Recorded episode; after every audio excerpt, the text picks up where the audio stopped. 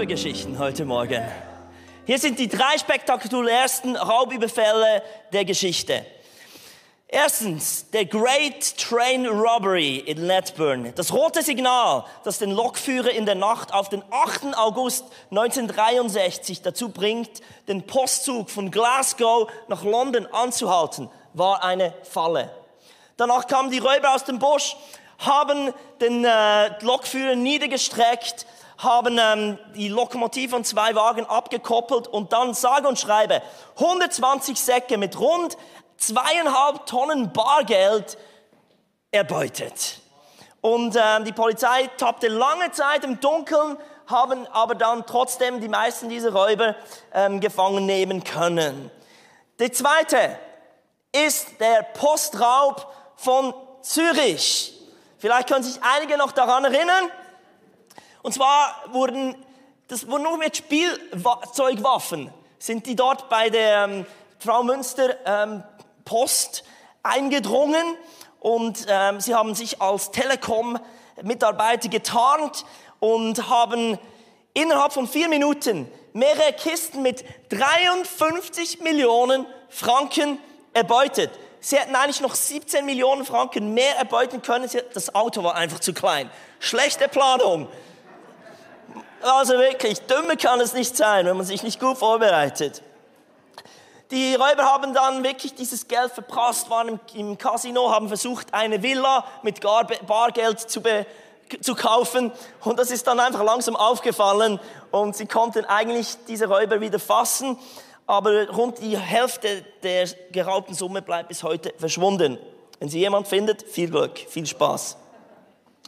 Der dritte, Spektakulärer Postraub oder nicht Postraub, Bankraub war das. Das war in der Banca Central in Fortaleza in Brasilien am 8. August 2005.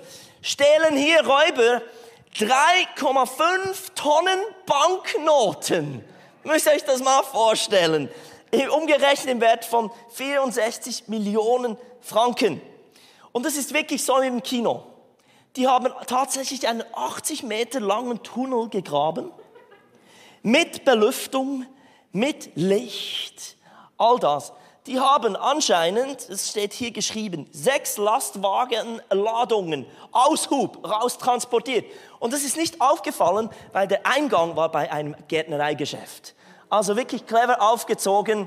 Und dann mussten sie trotzdem noch eine zwei Meter dicke ähm, Tresor äh, Betonmauer zum Tresor sprengen und die haben es tatsächlich geschafft.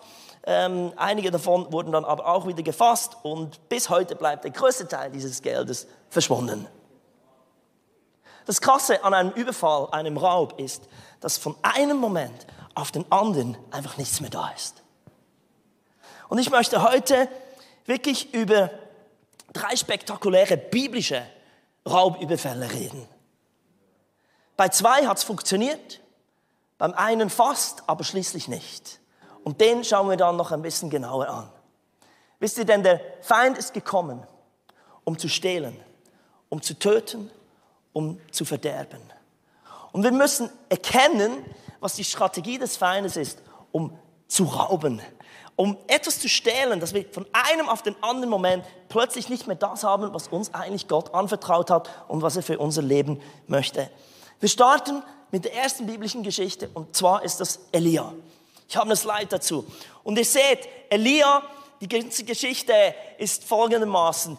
Äh, König Ahab war ein ganz schlimmer, böser König. Er hat alle Propheten des Landes wirklich umgebracht. Elia war noch der einzig übrige. Und dann kam es so zu einem Showdown zwischen ihm sozusagen und ähm, und den äh, Baal-Propheten, ähm, es waren 450 Baal-Propheten, und, Elia hat zu Ahab gesagt, versammle das ganze Volk auf dem ähm, Berg ähm, Karmel, und dann haben sie zwei Stiere gehabt, auf der einen Seite Elia, auf der anderen Seite die Baal-Priester, die Baal-Propheten, 450 Baal-Propheten haben dann wirklich so riesen Zeremoniell gemacht, zu ihrem Gott geschrien, dass er mit Feuer antworten möge. Und Elia hat sie noch verspottet und da ist natürlich gar nichts passiert. Aber dann, als Elia gebetet hat, hat Gott mit Feuer geantwortet. und all das Wasser, das noch drüber geschüttet wurde und wurde verzehrt. Und es heißt dann so krass, dass der Herr mit Feuer geantwortet hat, das Holz, die Steine und die Erde in Brand gesetzt hat. Und als das Volk sah, warfen die Menschen sich zu Boden und riefen, der Herr ist Gott. Der Herr ist Gott. Was für ein Tag in Elias Leben. Ich soll euch das mal vorstellen. Und am gleichen Tag hat es sogar noch geschafft, zu beten, dass nach dreieinhalb Jahren Trocken, Trockenheit und Dürre wieder Regen fiel. An einem Tag. Alles mit Gott erlebt. Wow, Gott ist großartig. Und am selben Tag wurde ihm etwas geraubt. Und zwar möchte ich das lesen, was da passiert ist. Ahab, der König, erzählte seiner Frau Isabel alles, was Elia getan hatte und wie er alle Baals Propheten mit einem Schwert getötet hatte. Daraufhin schickte Isabel einen Boten zu Elia und ließ ihm ausrichten, die Götter sollen auch mich töten, wenn sie nicht morgen um diese Zeit das gleiche mit dir tun, wie du es mit ihnen gemacht hast. Und was jetzt mit Elia passiert ist, er wurde so eingeschüchtert, dass bei ihm plötzlich alle Mut verloren ging, alle Glaube, alle Zuversicht, alle Freude. Die große Celebration von dem Sieg, von, von der Offenbarung Gottes, von, von diesem Durchbruch.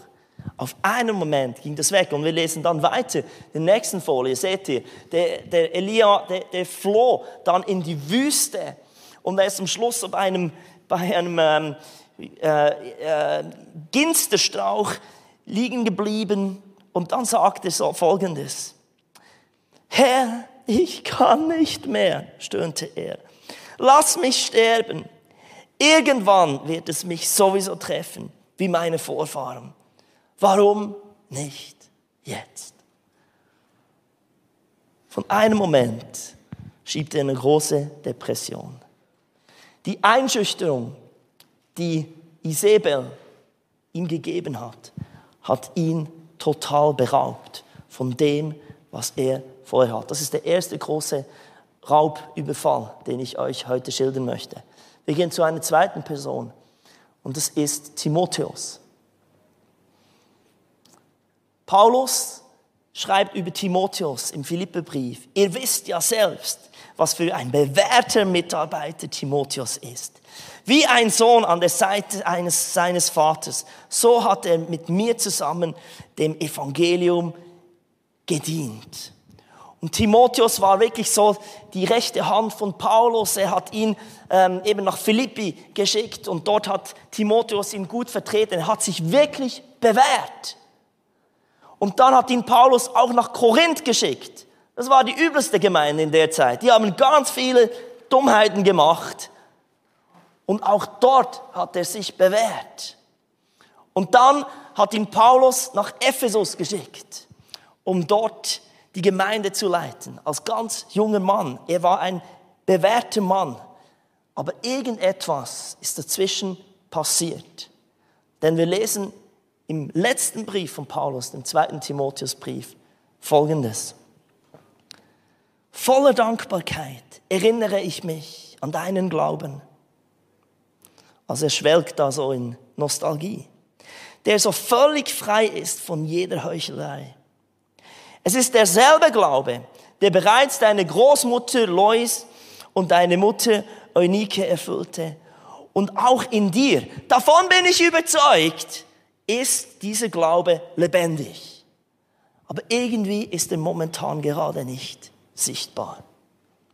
Aus diesem Grund erinnere ich dich daran, die Gnadengabe Gottes wieder aufzufachen, die durch Auferlegung meiner Hände in dir ist.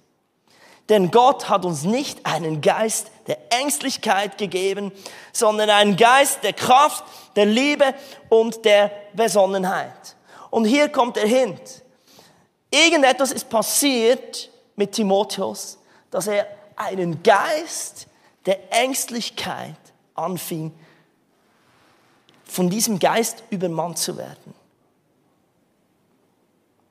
Nicht Worte, die ihn beeinflusst haben, sondern Paulus schreibt, dass Einschüchterung ein Geist ist.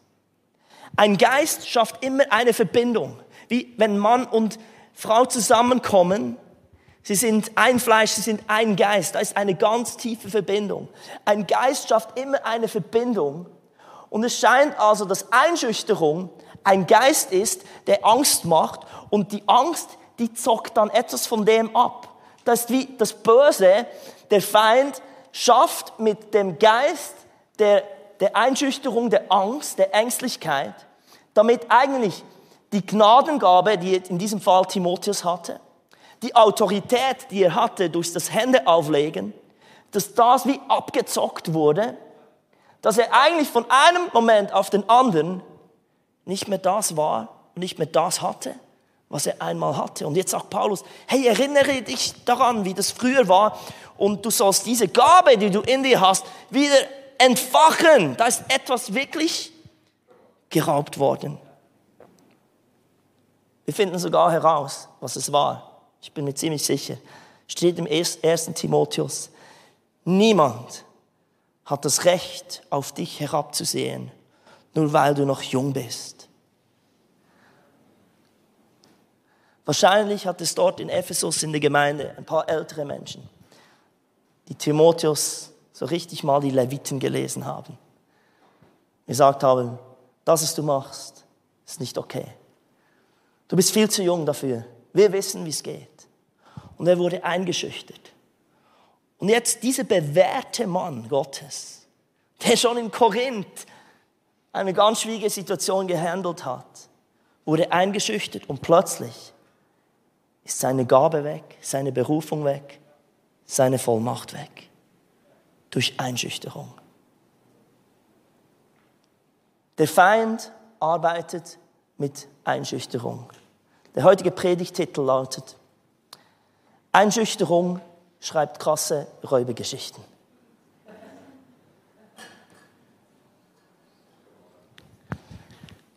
Es ist nicht nur ein biblisches Prinzip. Hollywood hat es auch entdeckt. Müsst ihr euch mal achten. Hollywood versucht in einem Film immer möglichst viel Drama zu haben. Je mehr Drama, umso besser wird der Film. Und es ist eine Masche, die Hollywood immer wieder braucht. Ich habe kürzlich den Film Pele gesehen, vom besten Fußballer der Welt. Und da siehst du Pele mit seinen Straßenkollegen, wie sie da mit ganz, mit Barfuß Fußball spielen und all das. Dann nehmen sie teil an einem ähm, Krümpelturnier. Und dann kommen ein paar ältere Jungs, die so richtig angezogen waren. Die hatten richtige Nockenschuhe. Die hatten die richtigen Trikots. Die haben richtig gut ausgesehen, als könnten sie es. Und die haben sie auch verspottet, Pele und die Jungs, die Straßenjungs. Ja, ihr habt ja nicht einmal das, was es braucht. Sie waren total eingeschüchtert, versuchten dann irgendwie selber mit Fußballschuhen zu spielen, hat voll nicht funktioniert. Und sie haben verloren, sie haben so richtig auf die Fresse bekommen, bis sie gemerkt haben, dass sie vom Feind, von ihrem Gegner eingeschüchtert wurden. Oder kennt ihr Cool Runnings? Wie Senka und seine Truppe da den Schweizern zuschauen. Eins, zwei, drei und dann, weil die Schweizer machen es richtig. Und ihre Gabe, das, was sie hatten, die Schnelligkeit und die Frechheit, plötzlich haben sie versucht, alles korrekt zu machen. Und es hat sich disqualifiziert qualifiziert. Sie waren eingeschüchtert durch die Schweizer Popmannschaft und haben alles verloren, was eigentlich sie ausmachte. Hollywood hat es entdeckt, dass, Ein dass Einschüchterung uns immer wieder beraubt. Und ich hoffe, dass ihr heute Morgen, dass uns die Augen aufgehen für das, was eigentlich der Feind macht in unserem Leben ich denke, wenn ich herumschaue, momentan gibt es ganz, ganz, ganz, ganz viel Einschüchterung. Das meiste durch die Medien. Und wir verpassen etwas. Und wenn wir nicht Obacht geben, werden wir im helllichten, helllichten Tag einfach beraubt. Und dann stehen wir da mit dem, was wir denken, wo ist das hin? Was ist das? Was ist das passiert? Seid ihr bereit? Ich gehe jetzt wirklich in ganz viele Bibeltexte hinein. Wir lesen jetzt diese dritte Geschichte die eigentlich anfangs so aussieht, als würde auch hier wieder der Feind gewinnen durch Einschüchterung. Aber es gibt einen jungen Typen, der dann etwas macht und von dem wollen wir heute etwas lernen. Wir tauchen ein in eine bekannte Geschichte, 1 Samuel 17. David und Goliath. Da trat aus dem Heer der Philister ein einzelner Soldat heraus. Goliath, der Stadt Gad, aus der Stadt Gad. Er war über drei Meter groß. Gerüstet war er mit einem Helm, einem schweren Schuppenpanzer und mit Beinschienen, alles aus Bronze. Dazu hat er sich noch eine bronzene Lanze auf den Rücken geschnallt. Könnt ihr euch das vorstellen? Sein Brustpanzer wog 60 Kilogramm sein Speer war so dick wie ein kleiner Baum. Und allein die Eisenspitze des Speeres war über sieben Kilogramm schwer.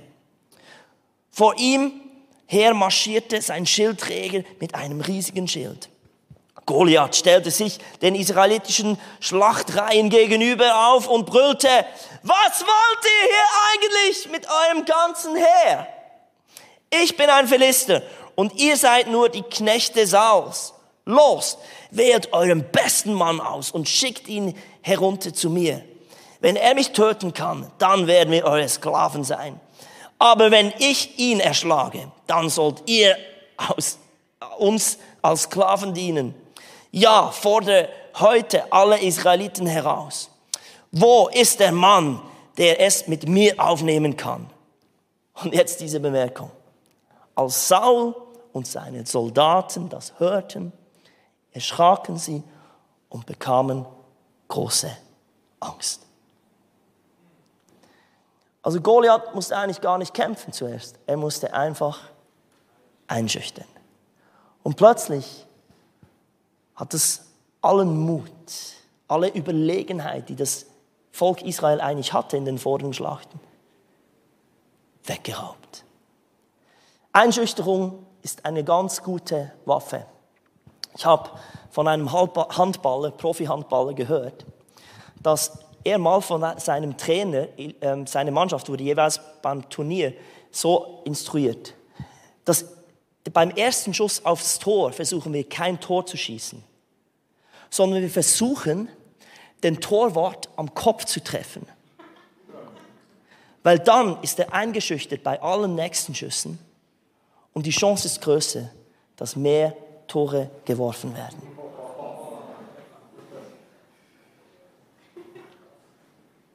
Einschüchterung ist unglaublich erfolgreich. Und ich möchte jetzt drei Punkte geben, Schnellzugstempo, wie wir auf Einschüchterung reagieren sollen, damit wir nicht am helllichten Tag beraubt werden. Weil das tut Einschüchterung. David wurde von drei verschiedenen Menschen in dieser Geschichte eingeschüchtert, aber er hat immer richtig reagiert. David kam aufs Schlachtfeld, er wollte seine Brüder besuchen, ihnen Lunch bringen und dann sah er diesen Goliath, wie er geschrien hat, wie er gespottet hat über sein Volk. Und David nahm es Wunder, was denn hier läuft. Und es steht geschrieben, als Eliab, Davids ältester Bruder, ihn so mit den Soldaten reden hörte, wurde er zornig. Was hast du überhaupt hier zu suchen? fuhr er ihn an. Und wer hütet jetzt die paar Schafe und Ziegen in der Steppe? Ich weiß doch genau, wie eingebildet und hinterhältig du bist. Du bist nur zu uns gekommen, um dir eine Schlacht anzusehen. Voll die Einschüchterung. Was machst du da? Hey, geh doch wieder zurück. Wer bist du schon? Aber David ist nicht auf das eingegangen. Jetzt müsst seine Antwort hören. Was habe ich denn getan? entgegnete David. Ich habe doch nur eine Frage gestellt. Er drehte sich zu, zu einem anderen um und fragte noch einmal nach der Belohnung. Und wieder erhielt er dieselbe Antwort. Mein erster Punkt ist, Augen auf den Preis oder Augen auf die Belohnung. Dazu hat es auch eine Slide. Sollte jedenfalls eine haben. Wisst ihr, der Feind will immer, dass er uns glauben lässt, dass das, was wir jetzt haben, wenn wir das verlieren würden, dann ist es ganz schlimm. Aber eigentlich David hat, hat, hat nicht gesagt, ich habe hier etwas zu verlieren, sondern hier gibt es etwas zu gewinnen. Und ich glaube, dass es in unserem Leben es so wichtig ist, wenn wir von Einschüchterung, wenn wir wollen, dass Einschüchterung nicht uns übernimmt und dass dieser Geist uns nicht abzockt, dann können, können wir immer etwas dafür tun, indem wir sagen, nein, es gibt einen höheren Preis. Als wir von Neuseeland in die Schweiz kamen, habe ich an einer Konferenz, eine, eine der größten Gemeinden hier in der Schweiz, Worship geleitet. Und eine Person aus diesem Leitungsteam von dieser Gemeinde kam mit mir ins Gespräch und ich habe ihnen erzählt, dass wir es vorhaben, hier in Zürich eine Gemeinde zu, ähm, zu gründen. Und was er gesagt hat, war wie so, hey Dan, Gemeindegründung ist unglaublich schwierig. Pastor sein ist unglaublich tough. Am besten bleibst du Worship-Leiter. Könntest auch bei uns Worship leiten. Und es war wie, es hat mich echt eingeschüchtert. Ich dachte wie, hey, wieso mache ich nicht einfach das, was ich schon jetzt kann? Und das ist safe. Aber ich glaube, dort will der Feind genau, dass, dass etwas von dem, was eigentlich in uns ist, nicht durchbricht. Wenn wir nicht die Augen auf den Preis haben, die Belohnung, das, was eigentlich drin liegen würde. Und David hat das gemacht. Es geht nicht darum, den Status quo zu erhalten, sondern uns nach der Verheißung auszustrecken. Und ich möchte dir einfach zusprechen, heute Morgen, wenn du damit am Liebäugeln bist, auch eine Veränderung in deinem Leben wahrzunehmen. Vielleicht ist heute jemand da, der schon länger sagt, ich glaube, ich hätte eigentlich einen besseren Job verdient. Aber du bist eingeschüchtert davon, dass, wow, ich habe etwas zu verlieren, wenn ich kündige. Ich möchte dir sagen, Augen auf den Preis. Lass dich nicht einschüchtern von dem, was du verlieren könntest, sondern lass deinen Glauben stärken von dem, was du gewinnen könntest. Amen. Die zweite Einschüchterung, die David in dieser Geschichte erlebte, wo er es nicht zugelassen hat, dass er eingeschüchtert wurde, ist von Saul, dem König von Israel persönlich. Das heißt hier, also die, die Leute haben gehört, dass David interessiert ist, da zu kämpfen. Und da hat einer der Soldaten hat ihn dann zu Saul gebracht. Und Saul sagte, das ist unmöglich, antwortete Saul. Wie soll ein junger Mann wie du den Zweikampf mit diesem Philister gewinnen? Du bist ja fast noch ein Kind. Der aber ist, der aber ist ein erfahrener Soldat, der von Jugend auf gelernt hat, mit Waffen umzugehen. Gute Einschüchterung. Was hat David gemacht? Er hat es nicht zugelassen, sondern er antwortet ganz keck. Als ich die Schafe und Ziegen meines Vaters hütete, kam es immer wieder vor, dass ein Löwe oder ein Bär die Herde überfiel, ein Schaf packte und es wegschleppen wollte. Dann lief ich ihm nach, schlug auf ihn ein und riss ihm seine Beute aus dem Maul. Stürzte er sich dann wütend auf mich, stellt euch das mal vor, packte ich ihn an der Mähne oder am Fell und schlug ihn tot. Was für ein Mann. Hey.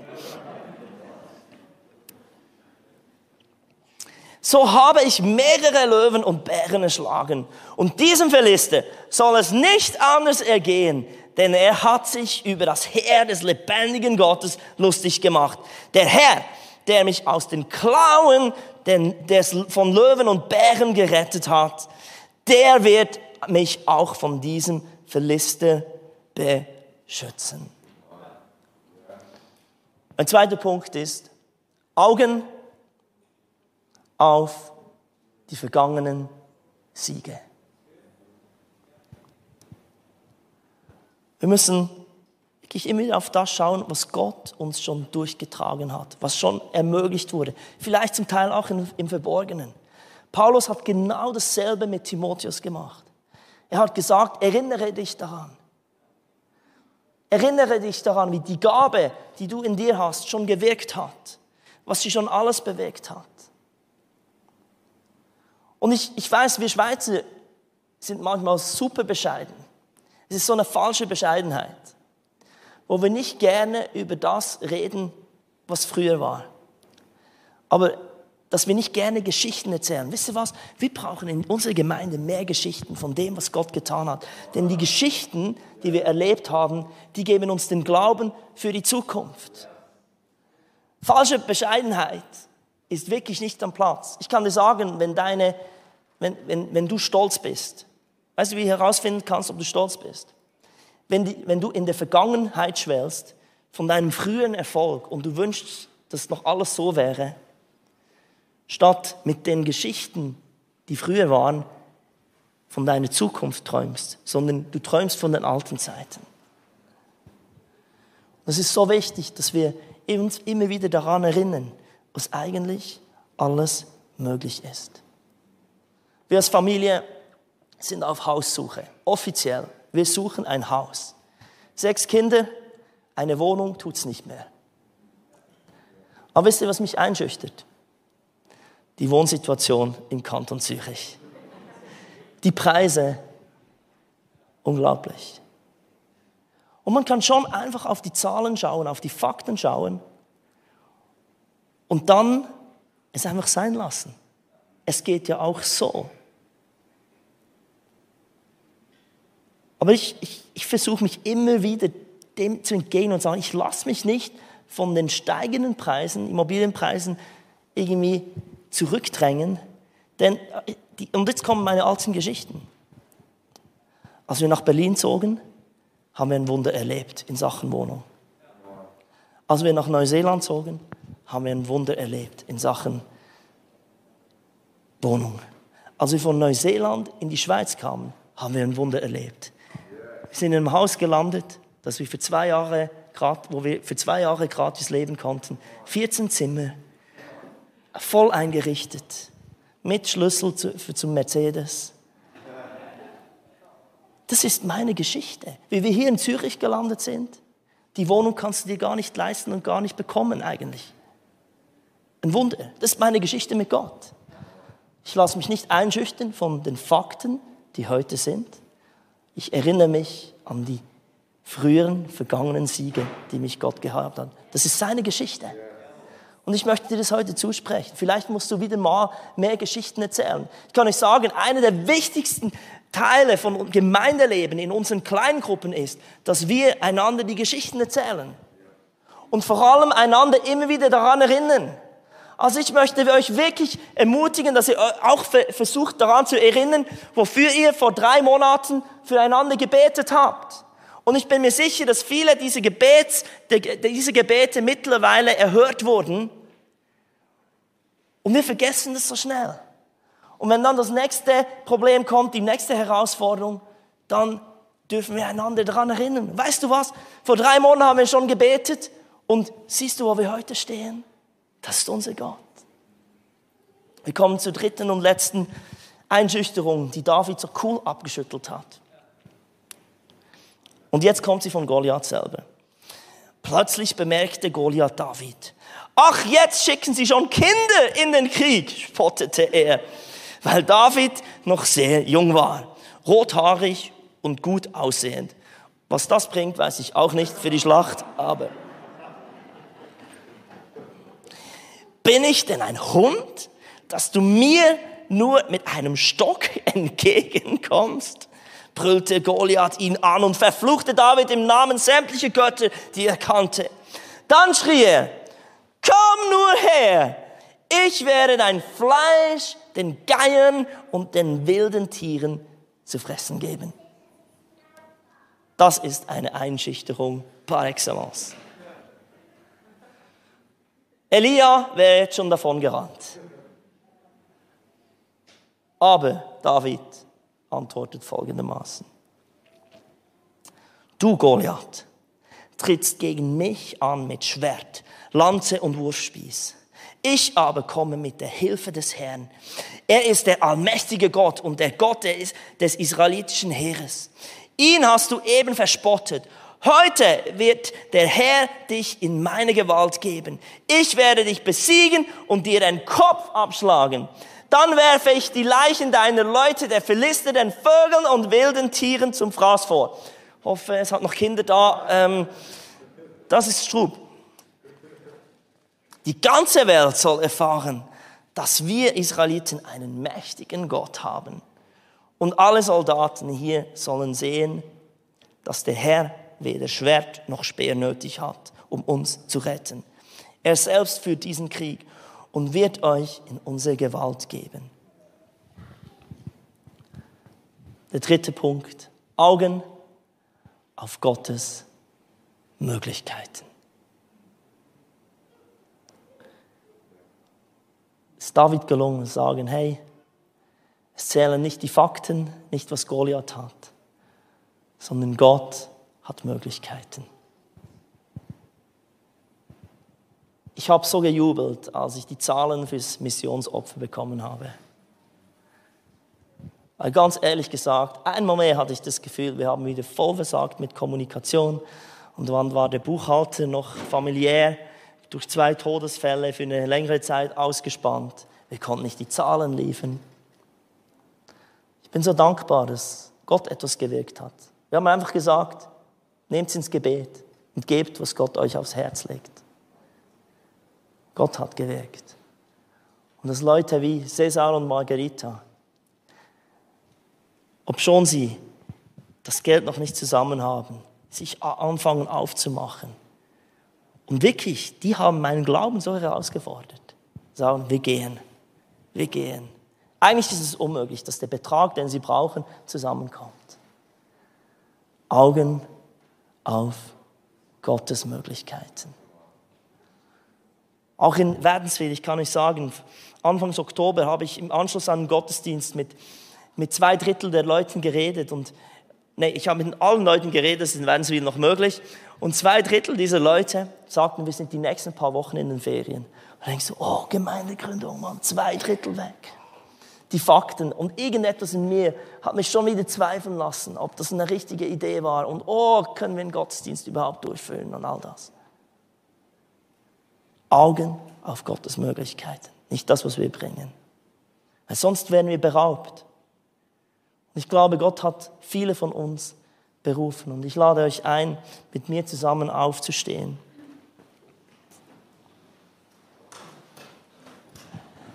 Diejenigen, die mich kennen, die schon länger in dieser Gemeinde sind, ihr wisst, wovon ich im Oktober und November rede.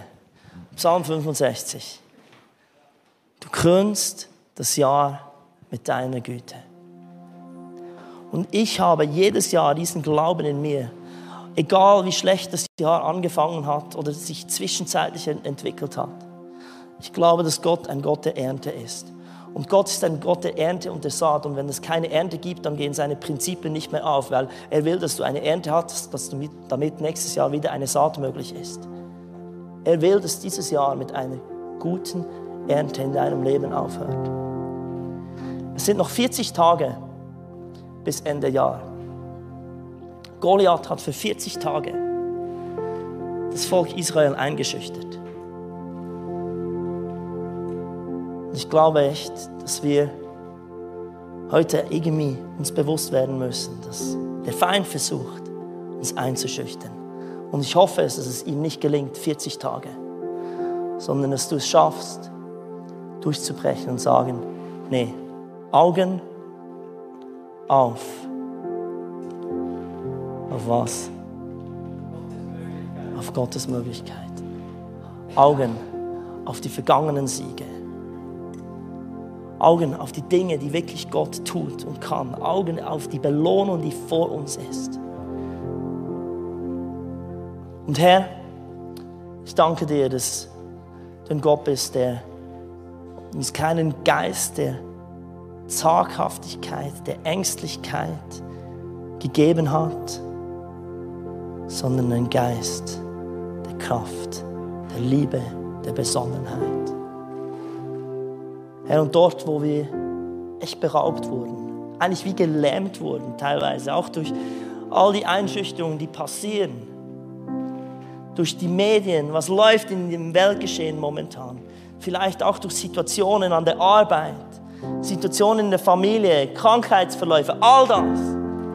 Wir sagen, dass wir dem trotzen und dass der Geist der Einschüchterung uns nicht weiter berauben darf.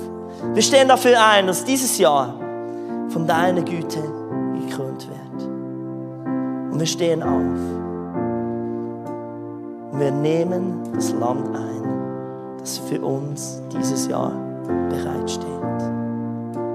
Ich lade euch ein, einfach eure Hände zu heben, einfach einen Moment etwas zu empfangen. Herr, hier sind wir. Du hast uns einen Geist der Kraft, und der Besonnenheit gegeben. Danke, Jesus.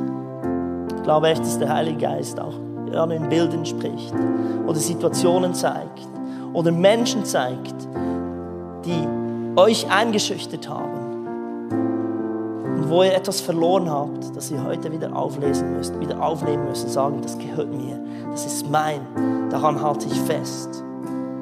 Im Namen Jesu. Amen. Ich glaube aber auch in dieser Zeit, dass wir nicht nur die Opfer sind, sondern wir sind voll die Täter.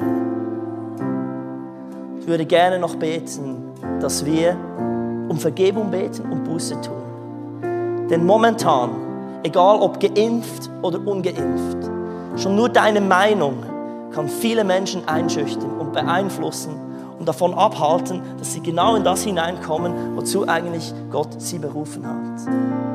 Und Herr, wir wollen wirklich heute auch Buße tun und uns bewusst sein, dass unsere Worte andere Menschen einschüchtern können und dadurch eine Brücke bauen können für den Feind, dass, er, dass der Geist der Einschüchterung Menschen berauben kann. Und wir sagen echt, Herr, es tut uns leid, wo wir mit Menschen in unserem Leben, wo wir es vielleicht nicht einmal böse gemeint haben, aber durch unsere starken Meinungen, durch unsere starken Überzeugungen, wie gelähmt haben, beraubt haben, eingeschüchtert haben. Und ich danke dir, Herr, einfach, dass du die Menschen, die durch uns beraubt wurden, dass du das wiederherstellst.